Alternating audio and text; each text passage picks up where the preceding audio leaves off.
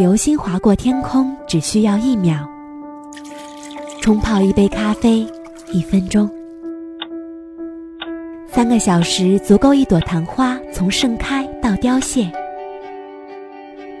原味生活是一秒、一分钟，还是给我一首歌的时间，还原生活原本的精彩？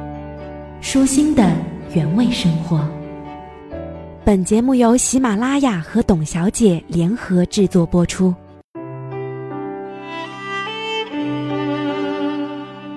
烟雨蒙蒙中，陆如萍是那么的平凡。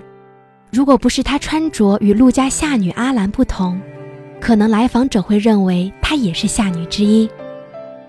在陆一平与何书桓的光环下，她显得胆小懦弱、渺小，无所适从的活着，无处安排的存在。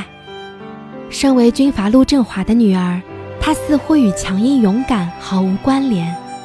在陆玉的家庭里，她没有孟平的个性，没有依萍的倔强，没有新平的温婉，没有他母亲雪姨的泼辣，更没有他父亲黑豹的凌厉。她显得柔弱无能，从不敢跟陌生人说话。如果勉强要讲，定会说出许多不得体的话来。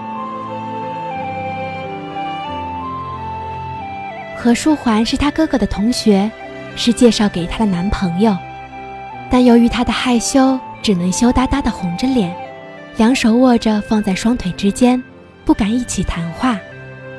而雪姨则因为他的憨态而不停地扭他。他本应该很放松的，因为他是这场谈话的主角，可是他很拘束。依萍的出现让他成为何书桓的一个过客。平的大胆、坚强、勇敢，瞬间征服了何书桓，而他也是平平静静地选择了接受。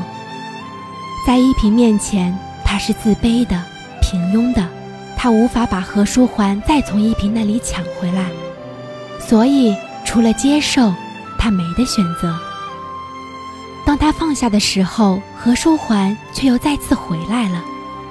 对于一些怯弱的人而言，这样一份高不可攀的感情到来，让他瞬间坠入幸福的深渊。他卑微的爱着，他以为这将会是他的归属。可是，依萍又来了，何书桓再次离开了他，没有一丝丝的留恋。他还未从订婚的狂喜里苏醒，便已经被打回了地狱。他恨，不是恨何书桓，不是恨陆依萍。他是恨自己，那样的弱小而又无用。身边最重要的人都在一个个离他而去，没有人告诉他，没有任何征兆，似乎他不曾存在。对于这一切，他甚至都不敢质问。太阳和月亮都没有了，天霎时变黑，于他而言，活着已是毫无意义。他只是陆一平与何书桓报复游戏的一颗棋子。陆一平要报复，所以立誓要抢走何书桓；何书桓要报复，所以将他当成报复的途径。陆一平与何书桓考验着彼此不离不弃的情感，而跟这一切无关的他，却成为了这场游戏的牺牲品。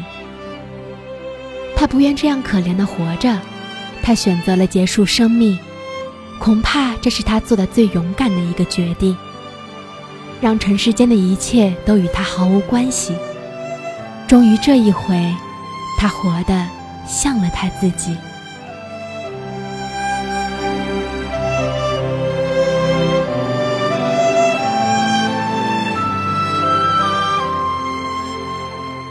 更多资讯，请关注微信“董小姐”。